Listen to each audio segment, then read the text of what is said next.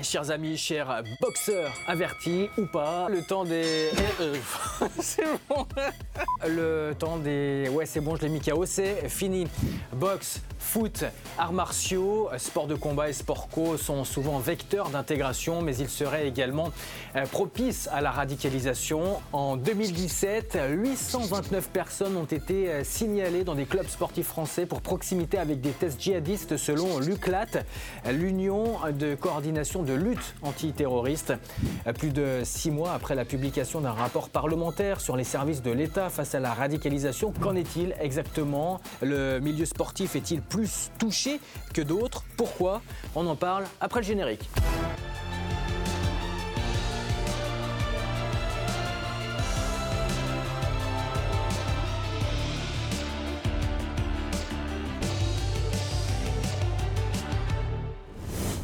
Bienvenue sur RT France pour un nouvel épisode de l'autre match. Euh, le 27 juin 2019, les députés, les républicains Éric Diard et La République En Marche Éric Pouillat ont publié un rapport parlementaire sur les services de l'État euh, face à la radicalisation. Euh, sept mois après où en sommes-nous On en parle avec euh, sur ce plateau Patrick Caram, vice-président de la région Île-de-France en charge des sports du mouvement euh, libre de Valérie Pécresse. Vous êtes également docteur en, sciences politiques et à vos côtés euh, William Gasparini. Vous êtes sociologue, professeur à l'université de, de, Strasbourg, spécialisé dans l'étude du sport et auteur de l'ouvrage Le sport dans les quartiers, pratiques sociales et politiques publiques aux éditions PUF. Euh, messieurs, bonjour et merci euh, d'être avec nous, euh, avec moi sur, sur ce plateau.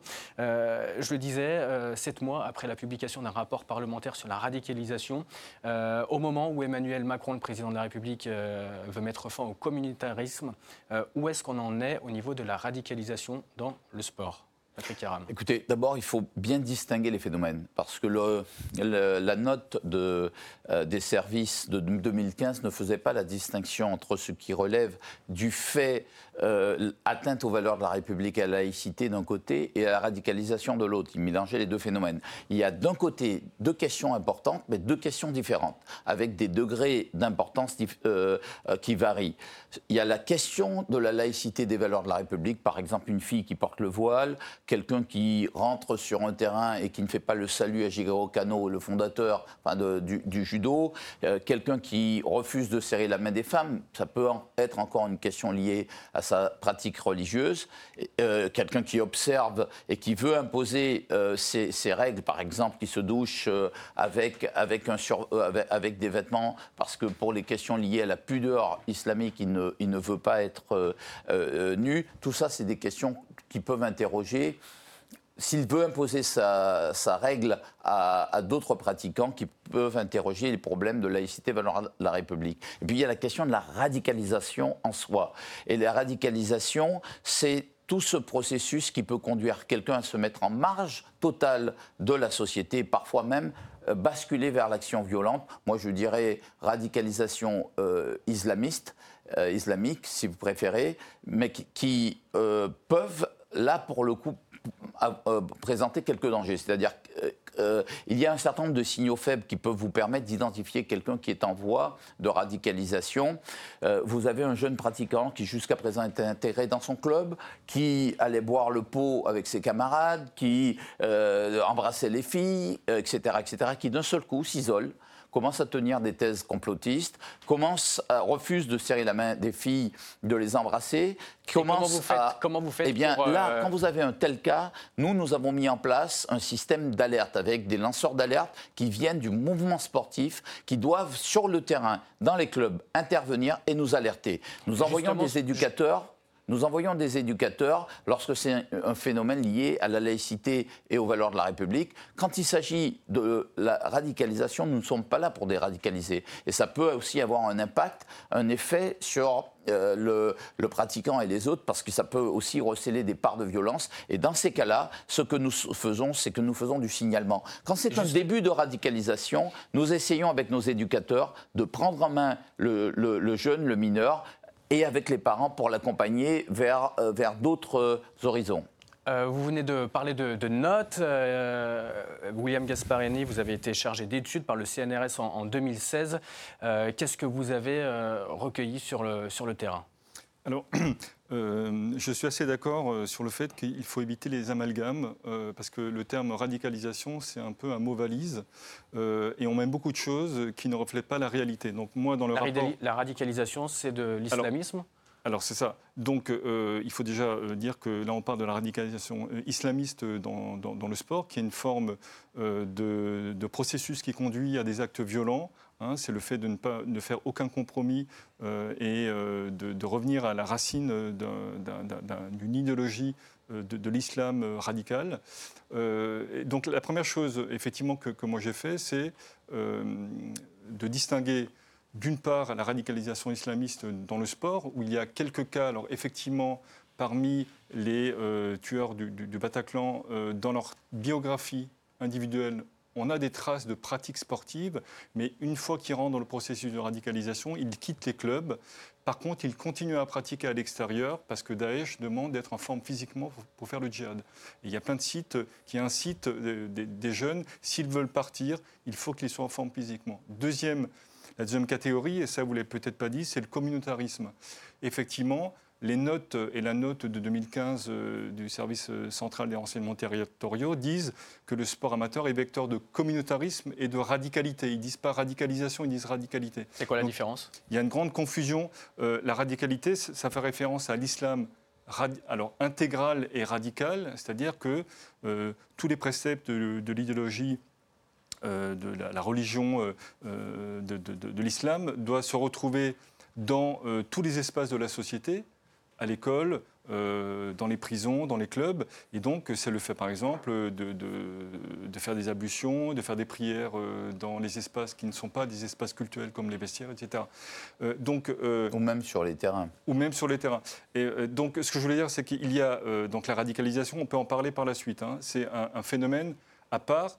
Il y a des liens entre les deux que je, dont je vais vous parler. Le communautarisme, c'est encore autre chose parce qu'il faut pas. Euh, il faut peut-être distinguer aussi là-dedans ce qu'on appelle le sport communautaire, qui a toujours existé en France. Il y a toujours eu des clubs catholiques, euh, des clubs. Et d'ailleurs, moi, en Alsace-Moselle, vous savez, on connaît très bien, on est dans un régime concordataire. Jusque dans les années 70, des protestants et des catholiques avaient des clubs séparés. Voilà. Et un gamin protestant n'avait pas le droit de pratiquer dans le club de basket euh, catholique. Donc on, a un phénomène. Euh, vous avez, des clubs portugais, c'est historique. Vous avez des clubs qui sont ouverts, mais qui sont ouverts. C'est ça, la, toute la différence. Le communautarisme, ils ne peuvent pas refuser autrui. Et le problème, c'est que vous avez un certain nombre de clubs aujourd'hui qui peuvent rejeter celui qui ne relève Alors, pas de leur Quand on parle de club, on parle de club de quoi? On parle de club de, football, on ça parle peut de être du foot, ça peut être des sports de combat, ça peut être du MMA. Parce qu'il y a une déclaration, il y a une déclaration il n'y a pas très longtemps de la ministre des Sports. Il s'agit de, Roxana Maracineanu, euh, qui dit qu'elle se concentre sur, euh, sur certains euh, sports, notamment le tir. regardez cette, cette déclaration, on la voit ici à l'image, la, ministre des Sports. On porte spécifiquement notre attention sur les sports de combat et ceux où on apprend à utiliser des armes comme le tir, mais aussi là où on peut facilement embrigader des groupes, c'est-à-dire les sports collectifs, à commencer par, par le football. Alors le football, je précise quand même, hein, euh, il y a du futsal, où effectivement on, a eu des, remontées de prosélytisme euh, dans, le futsal qui est un peu moins contrôlé. Euh, le, football, alors le football, c'est le premier sport populaire en France. Hein, il y a plus de 2 millions de licenciés donc, et qui est très présent dans la région Île-de-France, par exemple, c'est le, premier en termes de licenciés, c'est la première pratique.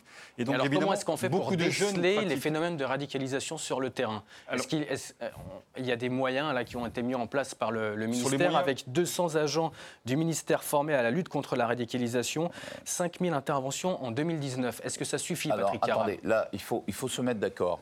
Aujourd'hui, le ministère des Sports qui vient sur le tard, hein, euh, sur ces phénomènes-là. Jusqu'à présent, c'était le ministère de l'Intérieur qui était en première ligne sur ces questions. Le ministère de l'Intérieur avait fait de nos clubs de mouvements sportifs, en fait, son terrain de chasse, son terrain de jeu.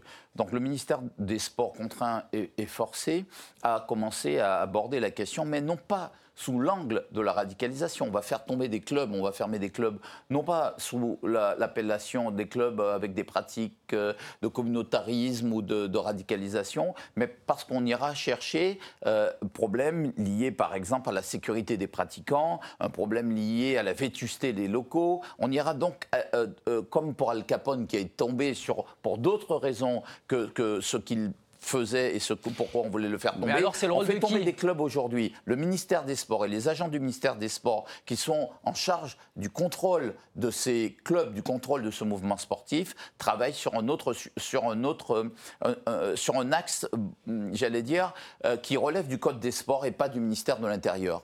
Et en fait, ils sont alertés. À l'intérieur ou ils sont au sport de alertés faire par- ça ils sont Parce que alertés. Thierry Braillard avait dit ce n'est pas mon rôle, c'est celui du ministère de l'Intérieur. Il avait dit ça euh, c'est bien- ça, c'est RTL une le 15 erreur. octobre C'est 2015. une erreur tragique parce qu'on sait que depuis bien C'est avant un secrétaire d'État au sport. hein. Oui, euh, euh, que ce soit Thierry Braillard ou Patrick Caner, il y a eu une sorte d'aveuglement sur ces questions. Ils ont parce que c'est vrai que le sport porte des valeurs. C'est vrai que entrer dans, dans un dans un club, vous rentrez avec des valeurs. Enfin, on vous inculque des valeurs. Vous avez des éducateurs qui vous donnent, euh, j'allais dire, qui vous cadrent. Simplement, il peut y avoir des déviances. La société s'invite dans les clubs. Les déviances de la société s'invitent. Les dérives de la société s'invitent dans les clubs.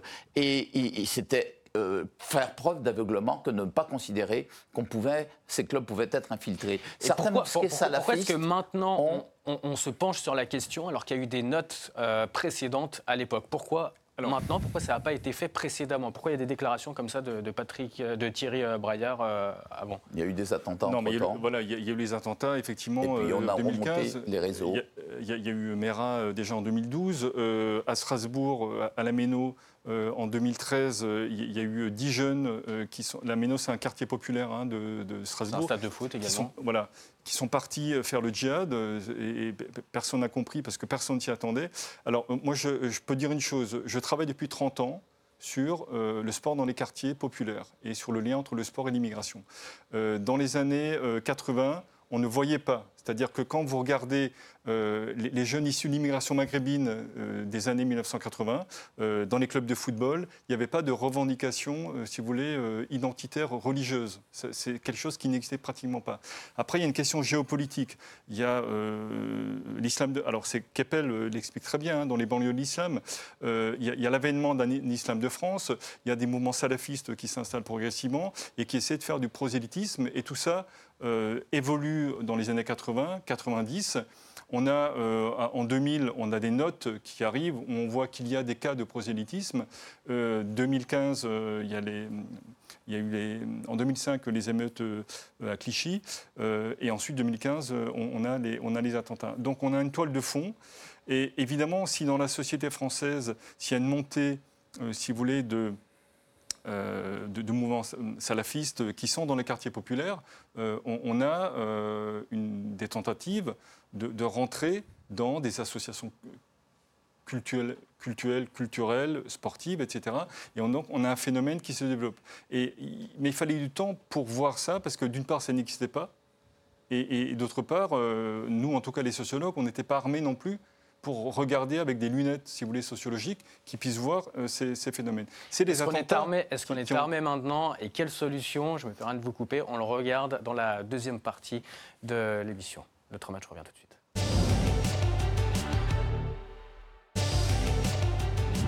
De retour sur le plateau de l'autre match pour parler euh, sport et radicalisation. Nos invités sont toujours présents sur ce plateau. William Gasparini, euh, sociologue et euh, professeur à l'Université de, Strasbourg. À vos côtés, Patrick Caram, vice-président de la région Île-de-France en charge des sports. Comment lutter contre la radicalisation? Le ministre de l'Intérieur, M. Castaner, s'était exprimé face au préfet. C'était en novembre dernier. Écoutez-le. L'islamisme, bien souvent, tente d'endoctriner notre jeunesse. Il tente de séduire les plus faibles, les plus exposés. Il semble offrir, bien souvent, un sens et une sociabilisation qui manquent. Dès qu'il existe des doutes sur un lieu ou sur une association, je vous demande de ne pas hésiter à réaliser des inspections, des contrôles. Et si des manquements sont établis, je vous demande de décider des fermetures administratives sans hésiter. Les atteintes à la République doivent être identifiées, elles doivent être sanctionnées. Christophe Castaner qui appelle à des identifications, des sanctions, agir rapidement. Va ici, et par respect pour les victimes, on ne va pas mentionner les noms des, terroristes ni les disciplines qu'ils pratiquaient, mais on sait qu'ils pratiquaient du football, de la boxe taille, du MMA, de la lutte, etc., etc. Vous, sur le terrain, concrètement, Patrick Caram, qu'est-ce que vous faites pour lutter contre ce phénomène de la radicalisation? La région a mis en place, avec Valérie Pécresse, nous avons mis en place un vrai plan. Depuis 2016, un plan de formation euh, des lanceurs d'alerte qui nous aujourd'hui sont opérationnels sur le terrain et nous allons. Permettez-moi de vous couper les, lanceurs, d'alerte. Comment, comment, être sûr que ces lanceurs d'alerte ne sont pas eux-mêmes infiltrés par la radicalisation On a vu il n'y a pas très longtemps 16 euh, personnes être écartées des services de renseignement par proximité avec la radicalisation. Alors, vous savez quelqu'un qui est radicalisé, vous le savez. Vous le savez parce qu'il dégage. Il y a un certain nombre de signaux que vous pouvez interpréter dans son comportement. Le mouvement sportif, effectivement, jusqu'à présent, jusqu'à ce que nous on commence cette formation parce que l'État était très en retard sur ces questions-là. En 2016, le mouvement sportif considérait que ce n'était pas son affaire. J'ai expliqué qu'il s'agissait simplement de jouer le rôle éducatif et de protéger des gamins qu'on mettait, des mineurs qui étaient chez eux par les parents.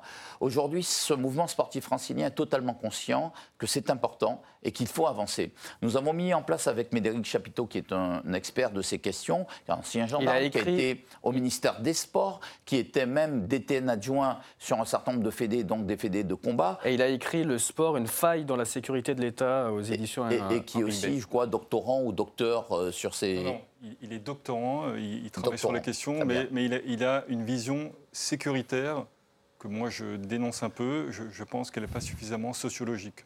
Alors, bon, ça c'est votre appréciation, mais revenons en tout cas sur ce que nous avons pu mettre en place. Nous avons mis en place donc ces, lanceurs d'alerte choisis par les mouvements, le mouvement, la tête de réseau, les ligues régionales ou, ou, les comités régionaux. Ils sont formés par nous, formés à déceler et à identifier ces cas de radicalisation. Ça, c'était la première étape. Nous en sommes passés à une deuxième étape, parce que le sujet, c'est qu'aujourd'hui, toute une série de phénomènes nous échappent. Ce sont ces associations qui se créent, ou bien des structures qui se créent en dehors du mouvement organisé. Ça veut dire que c'est des gens qui sont là pour aller faire du sport ensemble, qui se retrouvent euh, pour aller faire du paintball, du softball, c'est-à-dire tout ce qui permet de vous déplacer et puis d'avoir de l'agilité, des réflexes, qui, se retrouvent pour créer des clubs de MMA et qui demandent à une mairie des salles pour vous voir s'entraîner, et les maires le, MMA qui est passé dans le giron de de, la, boxe il n'y a pas si longtemps. Et les maires peuvent donner, peuvent donner cette autorisation-là. Eh bien, aujourd'hui, nous allons former les maires, les adjoints, leurs adjoints, mais aussi le personnel. Nous aurons des formations pour les, les habituer à identifier un certain nombre d'indices et de façon à pouvoir lancer un grand système de lanceurs d'alerte. Ce que nous voulons, c'est étoffer ce que nous avons mis en place avec le mouvement sportif, créer aussi des formateurs de formateurs pour que ça puisse descendre jusqu'au club. Parce qu'aujourd'hui, Aujourd'hui, nous avons un problème, c'est que l'État ne nous répond pas. Parce que là, il faut qu'on se dise maintenant les choses, et c'est le coup de gueule du jour.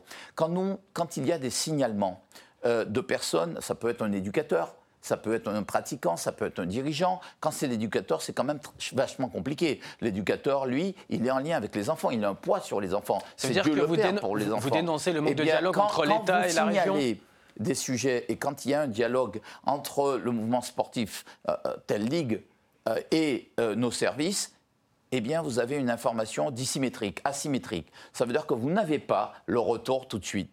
En réalité, ils prennent leur temps pour enquêter, peut-être mettre sur écoute, et pendant ce temps-là, la personne est toujours dans le club, la personne agit toujours. Et, sur le terrain, William Gasparini, vous, qu'est-ce que vous voyez? Vous les voyez, les lanceurs d'alerte? Alors, euh, moi, je ne suis pas dans le champ de la prévention, hein, je ne suis pas politique. Euh, voilà ce que peut dire le chercheur.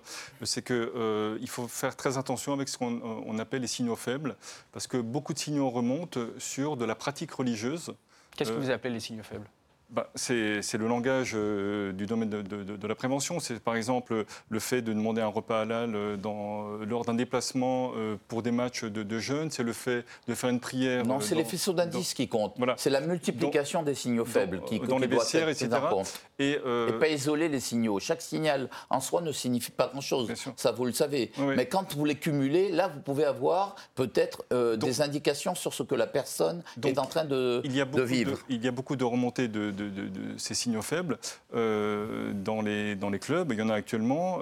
je pense qu'il faut effectivement faire de la formation, mais il faut bien expliquer la part, ce que j'expliquais avant. Hein, les signaux qui remontent, ce sont des signaux de, de présence du religieux, ce que j'appelle moi de l'intensification de la religiosité et, c'est vrai que c'est un phénomène, euh, il faut faire euh, de, la prévention, de l'explication, ne pas confondre euh, un espace du sport comme étant un espace culturel.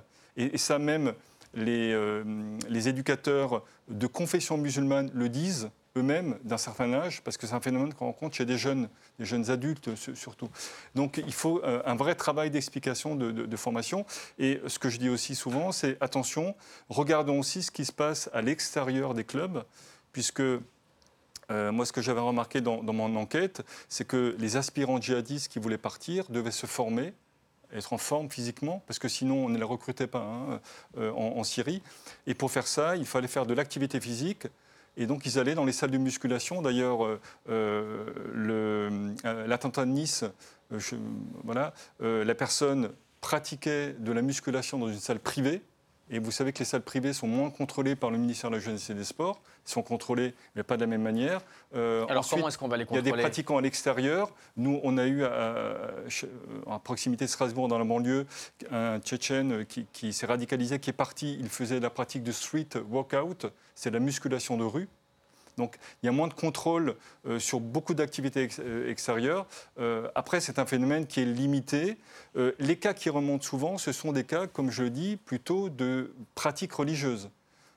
alors ensuite, est-ce que ça débouche sur de l'islam radical? Ça, c'est la, vraie question, parce que c'est pas parce que effectivement on lit le Coran que forcément le jeune va tomber dans la radicalisation et en, quoi, le sport, on parlait de, de, Médéric Chapiteau, en quoi le sport est, une faille de, l'État? Sur les personnes qui sont inscrites au fichier, euh, de, pas le fichier S, l'autre fichier sur la radicalisation à visée terroriste, vous avez à peu près 10%, 12% qui sont dans des clubs ou dans des associations sportives aujourd'hui. En fait, euh, le, ces associations, c'est des lieux où ils s'entretiennent leur forme physique, ce sont des lieux aussi, ils peuvent parfois se retrouver. Vous avez parfois des clubs qui se créent et qui rejettent tout ce qui n'est pas, euh, par exemple, vous avez des clubs qui rejettent des filles, des filles, qui rejettent euh, des personnes qui n'ont pas la même religion. Vous avez donc toute une série de, phénomènes qui peuvent exister. Mais ces clubs-là, euh, souvent, ne relèvent pas d'une fédération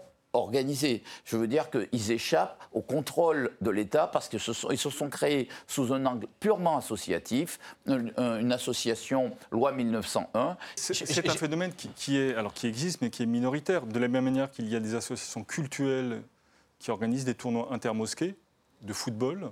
Euh, il, y a un certain nombre de phénomènes. Moi, je dirais que ça, ça, reste minoritaire. Alors, effectivement, il faut être attentif, vigilant.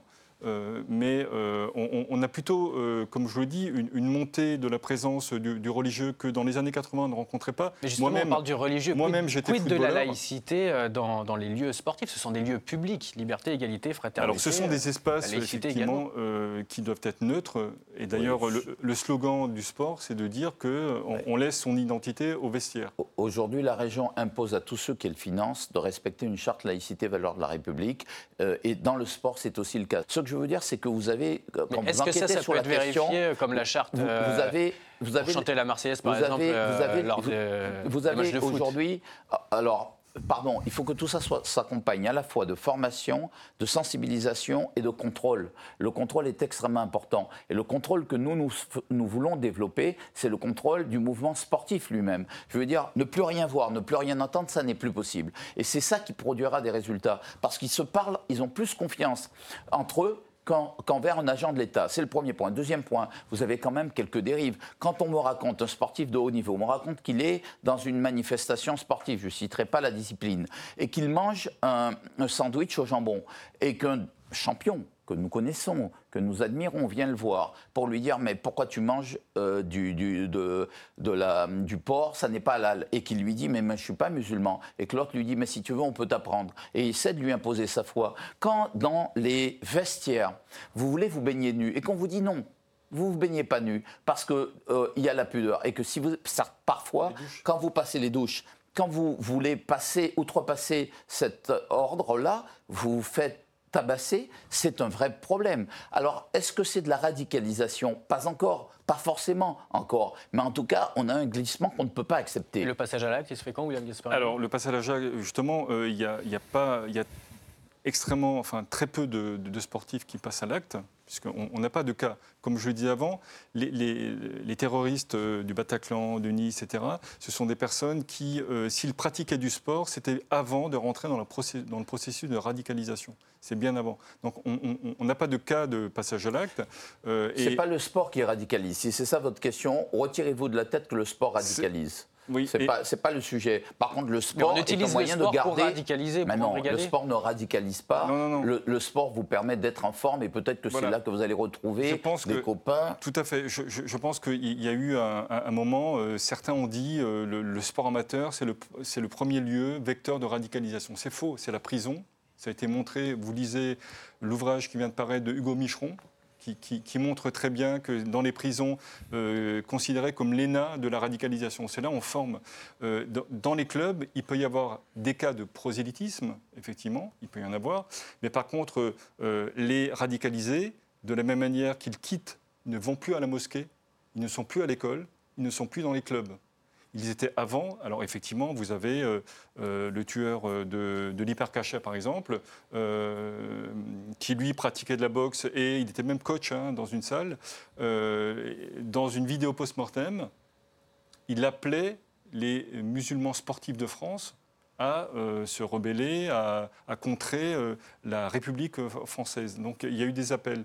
Mais euh, une fois qu'il est rentré dans le processus, il a quitté le club. Oui, mais avant. Donc c'est là avant où c'est quitte le compliqué. club- Il nous reste Oui, plus oui, beaucoup vous de avez temps, raison. messieurs. Mais avant Très le rapidement, le mot de la fin. Oui, vous avez absolument. Pour- je ratifie totalement votre pour, analyse. pour la mais politique publique, c'est c'est avant compliqué. qu'il quitte le club, il émet un certain nombre de signaux faibles dans son comportement Oui. parce qu'il a changé. Et c'est nous, ce que nous essayons d'identifier aujourd'hui en Ile-de-France, c'est ce changement de comportement qui peut entraîner ce glissement. Et ça, c'est extrêmement important. Alors, allez-y, mais c'est le mot de la fin, c'est Oui, c'est le mot de la fin. Non, je disais, euh, euh, dans la grande majorité, euh, le- les, les clubs sportifs restent tout de même un lieu euh, d'intégration, de mixité Oui. pour beaucoup de footballeurs, de jeunes euh, qui font des sports populaires et qui sont de confession musulmane. Ça, il ne faut pas l'oublier. Il y a quelques cas, mais je pense qu'il ne faut pas oublier que le brassage pas faire d'amalgame. se fait bien dans les clubs Et au contraire, amateurs. Et, Ces et, clubs euh, peuvent être aussi des Merci, solutions. messieurs. Merci, Nous messieurs, euh, d'être revenus sur le, le plateau de, de l'autre match pour évoquer donc euh, cette problématique de la radicalisation dans, dans le sport. Une émission à retrouver